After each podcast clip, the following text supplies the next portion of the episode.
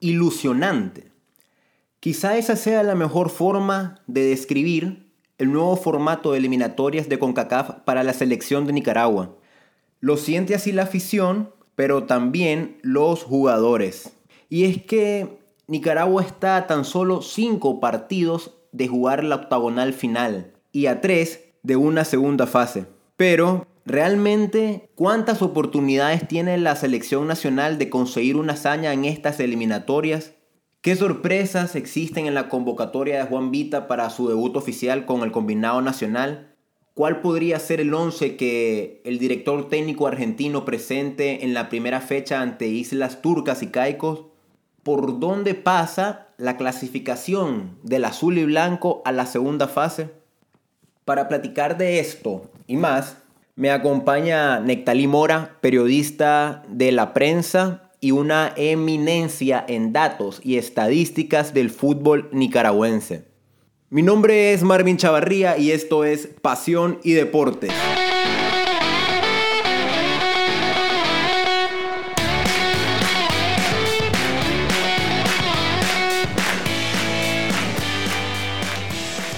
Hola, hola y una vez más sean todos bienvenidos al nuevo podcast Pasión y Deportes. Agradeciendo primeramente nos hayan permitido formar parte de su día y conocer un poco más acerca de Nicaragua rumbo a las eliminatorias de la próxima Copa del Mundo, les doy la bienvenida y sin más preámbulos me dirijo a nuestro invitado.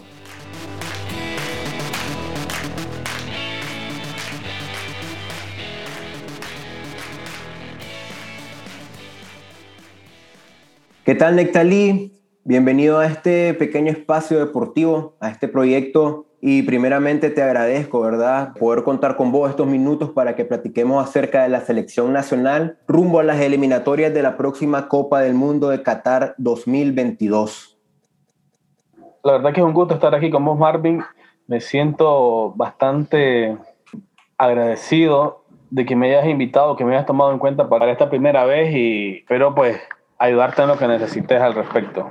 Claro que sí, Necta. Estoy seguro que lo vas a hacer sos un maestro ya vos del fútbol nacional, así que creo que el honor es mío tenerte aquí en este primer episodio. Y a pesar de que ya nos conocemos bastante, ¿verdad? Creo que nunca te he preguntado si estos son tus días favoritos en el trabajo. Cuando viene la selección, eliminatoria, no sé si también es cuando tenés más trabajo incluso o qué.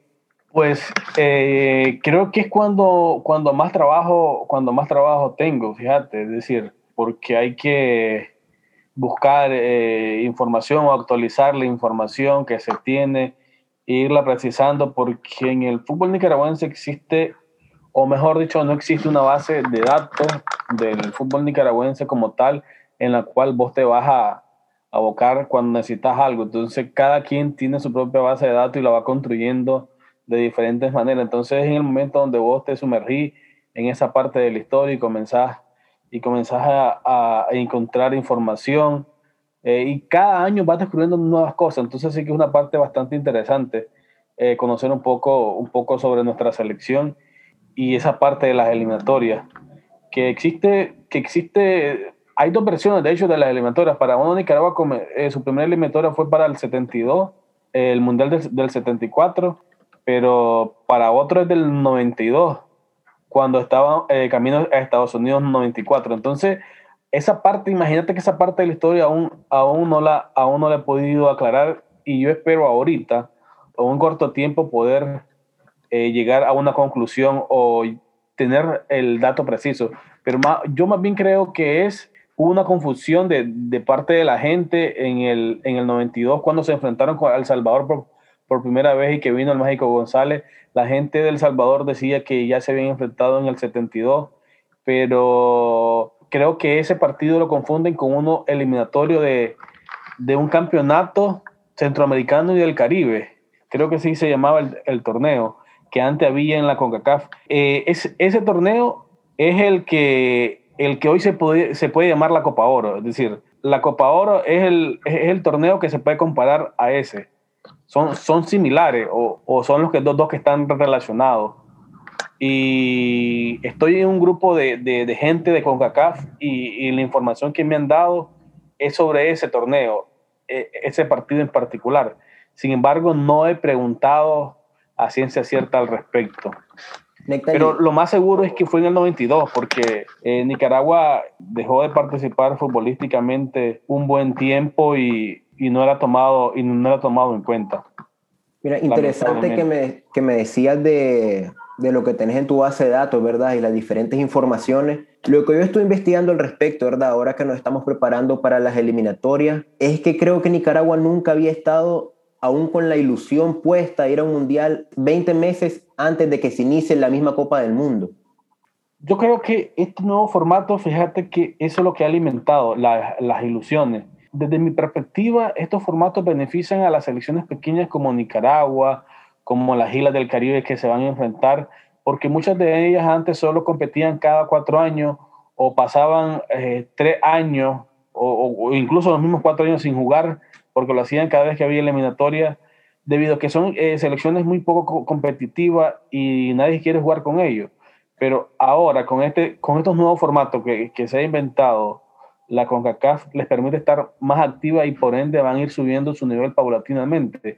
Nicaragua, este formato, además de que le da, alimenta la, la, la, ilusión, le permite estar más activo. Ahora, este de entrada te garantizaba cuatro partidos, que es algo positivo. Le garantizaba cuatro partidos a todas las selecciones, que es algo positivo, porque lo que necesitan, sobre todo los equipos más pequeños, es competir para ir creciendo. En cambio, el pasado era una eliminatoria directa, es decir, podría ser dos dos o cuatro partidos, dependiendo quién te tocaba o dependiendo... Imagínate que si en el 2015 eh, Nicaragua se enfrenta al, actual Surinam, Nicaragua solo juega cuatro partidos. Para ubicar un poco, ¿verdad? Los oyentes que no conocen este nuevo formato, ¿verdad?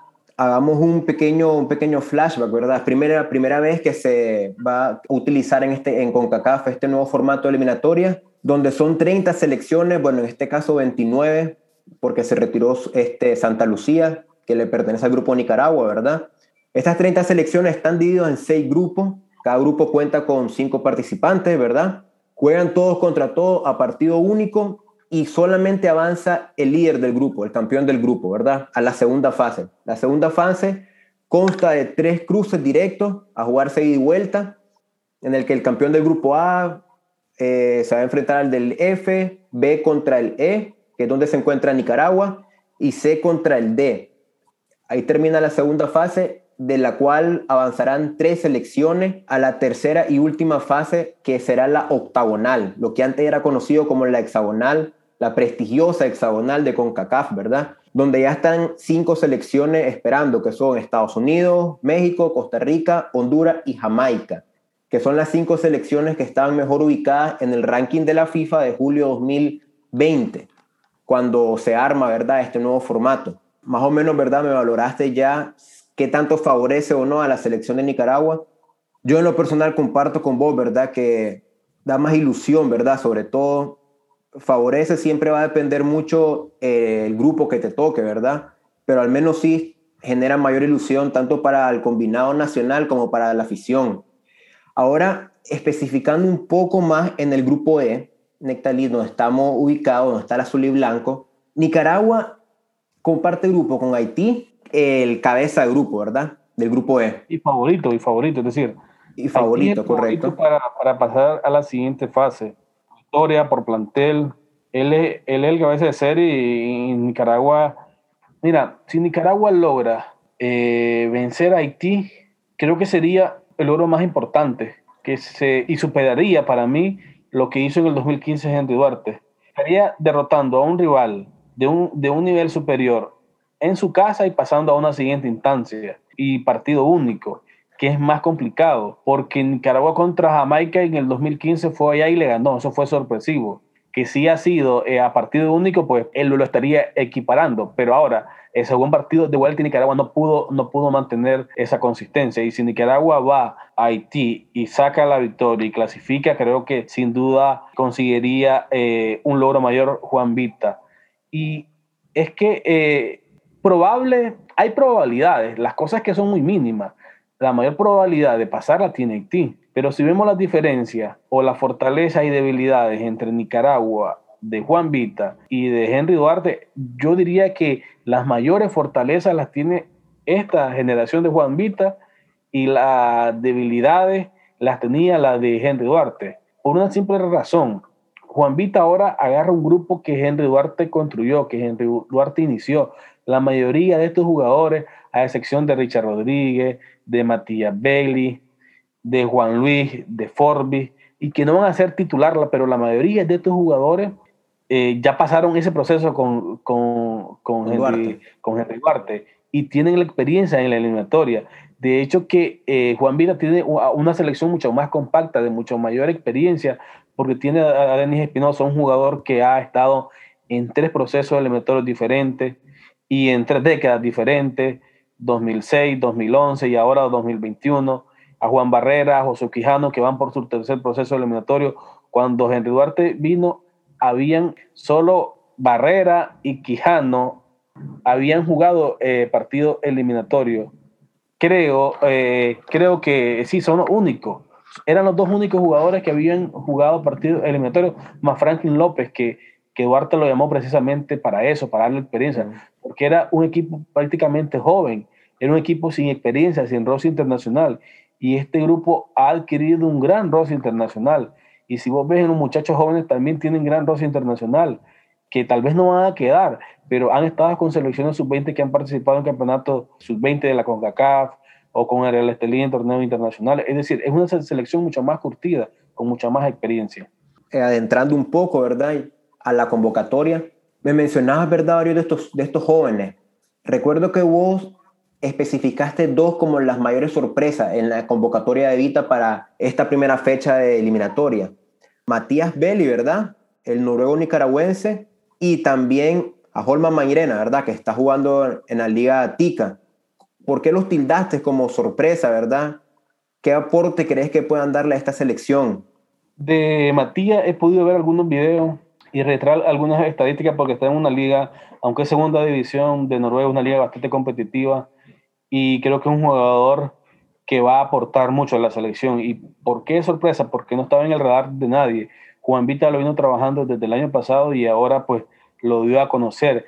Holman Mairena eh, forma también parte de la sorpresa, pero no es tan, tan grande o, tiene tanto impacto como Belly por, por la categoría donde juega, ¿verdad? Si fuera primera división de Costa Rica, pues tuviera un, un impacto similar. Pero es un jugador que Henry Duarte eh, tenía conocimiento de él en el, durante su proceso 2015-2019 y parte del 2020. Sin embargo, nunca, nunca lo convenció para estar en la selección. Eh, yo no lo he visto jugar, no lo he visto entrenar, pero a mí me da la sensación que no tiene cabida ahorita en este grupo, porque regresó de Chonforbe, Ezequiel Ugalde anda bien.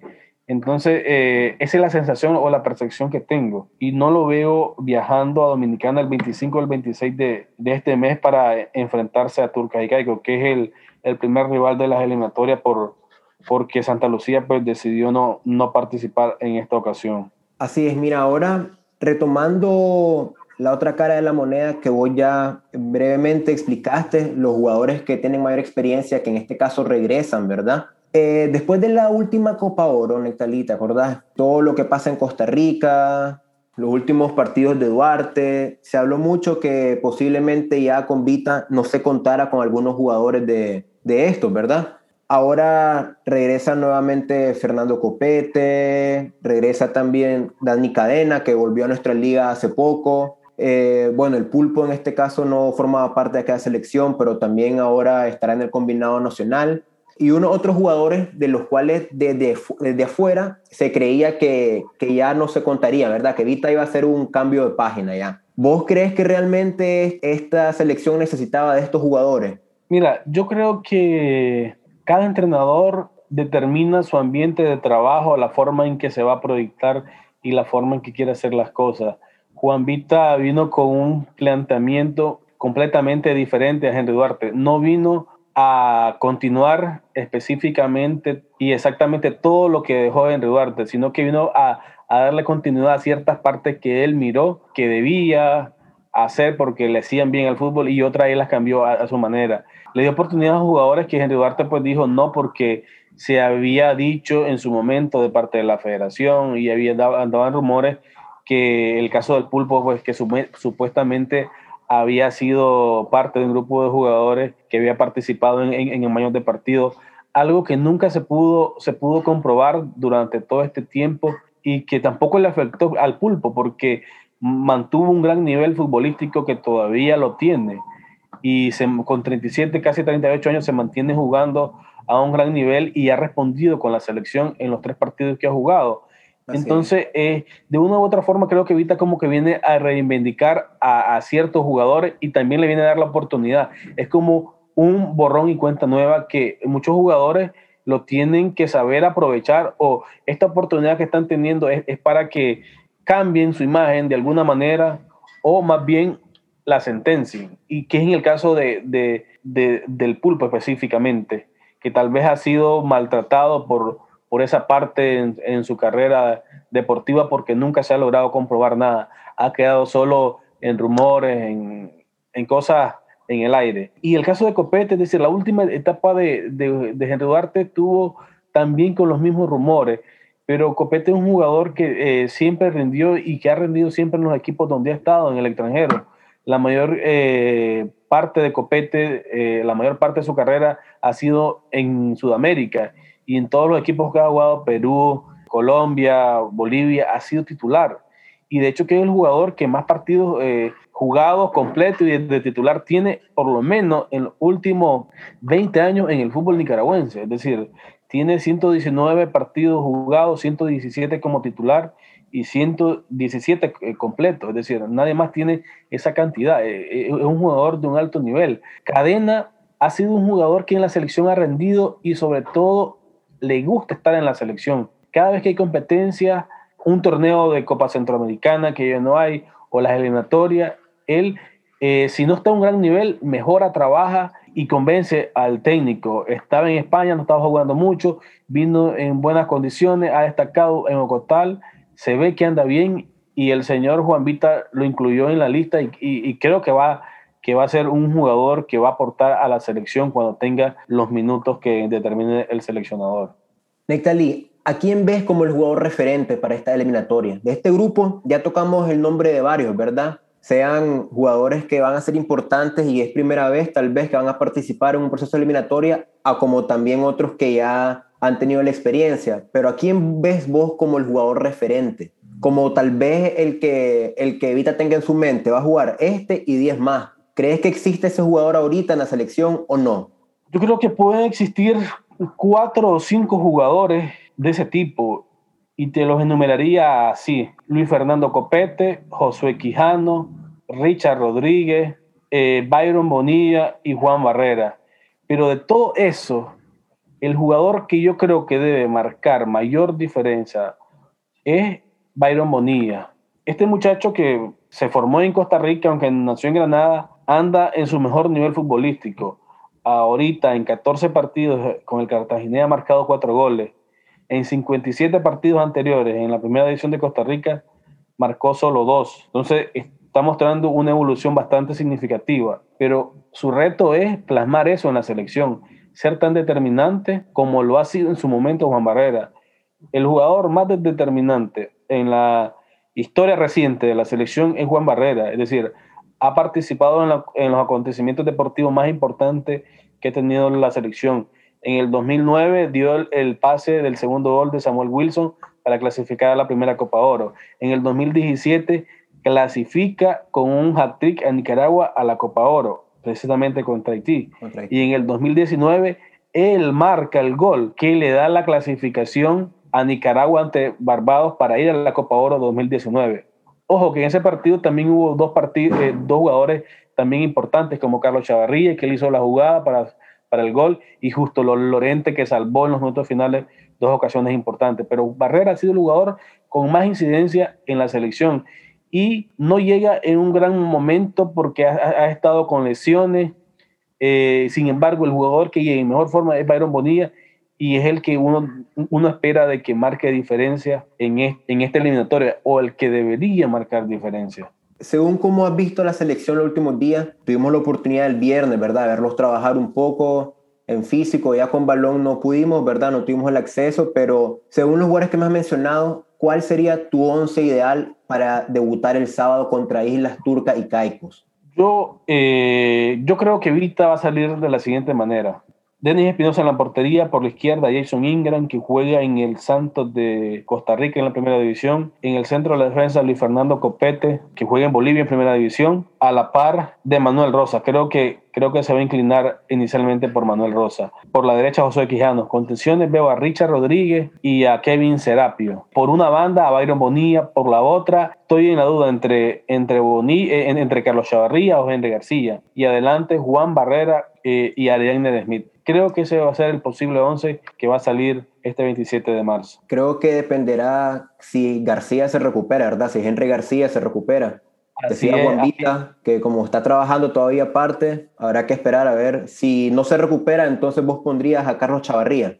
Sí, Carlos Chavarría creo que sería ese otro. A Beli lo dejas en la banca por el momento. Yo, yo, pienso, yo pienso que sí, porque hay, hay, algo que yo no estoy muy claro de qué tanto han hablado Vita y Belli, si le ha pasado toda la información que le ha pasado a Bonilla, porque Bonilla es de los jugadores con los que no ha trabajado hasta ahorita, pero han estado en contacto, le han mandado videos de cómo quiere que juegue, qué movimientos quiere que haga.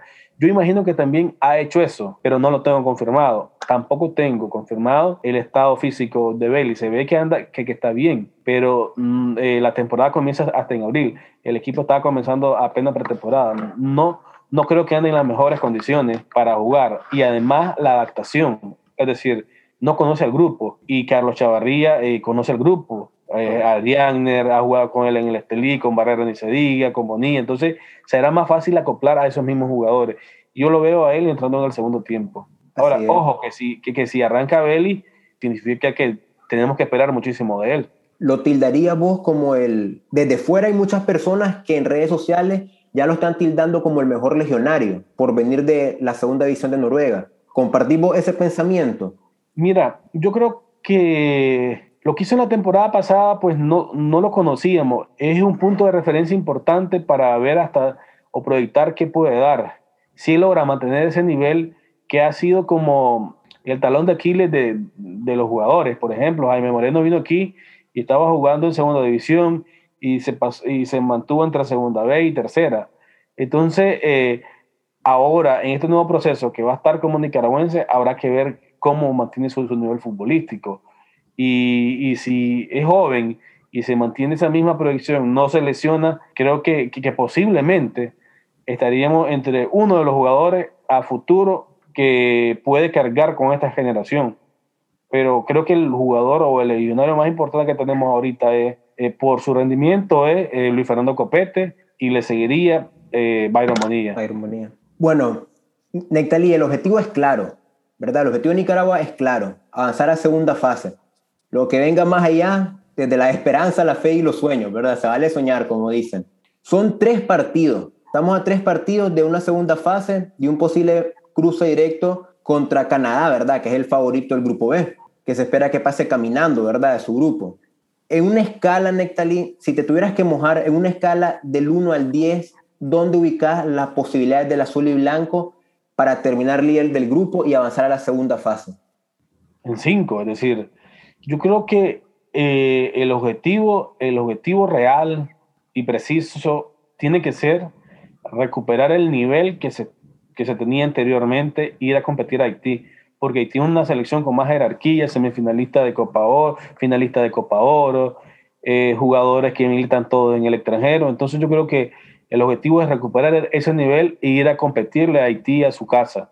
El objetivo tiene que ser mostrar un buen fútbol, eh, dejar buenas sensaciones y ganar los dos partidos que se tienen previo al de Haití. Y si los jugadores más importantes, los pilares más importantes de la selección llegan en buena forma, con un poco de, suerte, o no sé si llamarlo suerte, sino que el rival no tenga sus principales figuras en, grandes condiciones, dar la sorpresa y ganar en, Haití, porque de sacar la victoria en, en, Haití sería una sorpresa.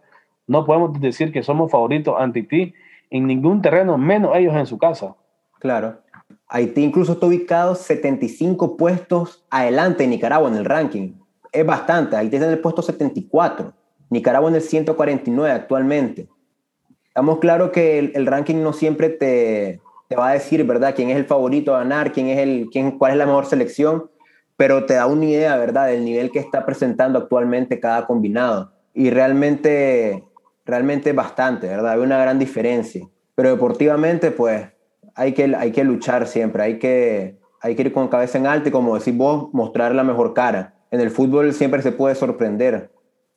Ahora, Nectali, desde tu punto de vista... las sorpresas pueden darse a partir de ciertos factores. Por ejemplo, es que tus jugadores principales estén en grandes condiciones, anden un, un gran nivel de juego. Eso te permite lograr sorpresas como la que diste aquí con, contra Haití y la que diste en, Kingston en el 2015. Es decir, tienen que combinarse una serie de factores, pero nos falta como para estar ahí de tú a tú por, por el nivel donde compiten nuestros jugadores. No podemos competir todavía de tú a tú con ciertas selecciones porque nos falta todavía ese roce, ese nivel que tienen eh, los seleccionados de otros combinados nacionales. Entonces, creo que vamos por buen camino, se están dando pasos y de momento lo que, lo que se ve es que vamos a esa dirección, a, a mejorar, a sostenerse o mejorar. Y la venida de Bailey creo que y la de Juan Luis, que, que ahora pues estuvo parte, eh, tuvo proceso sub-20 con Henry Duarte y ahora dio el salto a primera división y creo que va a ser jugadores que también le van a aportar. También es parte de la semilla que sembró Henry Duarte. Entonces, eh, eh, las proyecciones es que, es que la selección vaya creciendo y ojalá los jugadores eh, referentes pues mantengan o suban su nivel para lograr cosas importantes. Nectali, ¿por dónde crees vos que va a pasar, o cuál va a ser, mejor dicho, la clave de jugar contra Haití? ¿Qué, no tiene, ¿Qué tiene que hacer Nicaragua en ese partido, en ese tercer y último partido que posiblemente defina el líder del grupo? Bueno, Nicaragua, ¿qué es lo que necesita? Tener a sus principales jugadores, lo que te mencioné, en su máximo nivel. Es decir, por ahí pasa, que estén en su máximo nivel futbolístico y mental, porque, tal vez puede estar en la liga súper bien, pero si en los días previos tienes un problema familiar, personal, eso te quita la concentración. Es decir, tienen que ser varios factores que permitan a los jugadores, tanto que a nivel futbolístico ande bien y a nivel mental pejado, para que se puedan concentrar en ese objetivo. Entonces, es, bastante complicado. Faltan todavía que tres meses para llegar ahí y pueden, pueden pasar muchas cosas a favor y en contra. De momento, ahorita, de momento ahorita se tiene que ganar con por lo menos 3, 4 goles de diferencia. Por lo menos, por lo menos, es decir. Y ya en junio pues se verá de acuerdo a la realidad y a la actualidad de, de cada uno de los seleccionados, eh, de cómo llegan. Y ver también a los equipos rival, porque Belice, Belice tiene buenos jugadores, tiene unos dos, tres que juegan en la MLS. No son titulares, pues, pero sí, sí tienen minutos. Y decir que trae dos, dos, tres jugadores que juegan en la MLS adelante y en el mediocampo, creo que va a haber una conexión entre ellos que cuando jueguen va, va a crear cierto cortocircuito en nosotros y hay que tener cuidado. Sí, Nicaragua juega de local contra Belice. De hecho, es el único partido que va a jugar de local. Y a diferencia de Haití, que el único partido que va a jugar de visitante va a ser precisamente el neutral de, contra, contra Isla, contra Turcas y Caico. Bueno, Nectalí, te agradezco una vez más por estos minutos, ¿verdad? Que me brindaste para hablar de la selección en este espacio deportivo. Eh, vamos a, a seguir trabajando, ¿verdad? Siguiendo a nuestro combinado nacional y una vez más, muchas gracias. A la orden y cuando me vuelvas a invitar, pues aquí estaremos colaborando en lo que se pueda.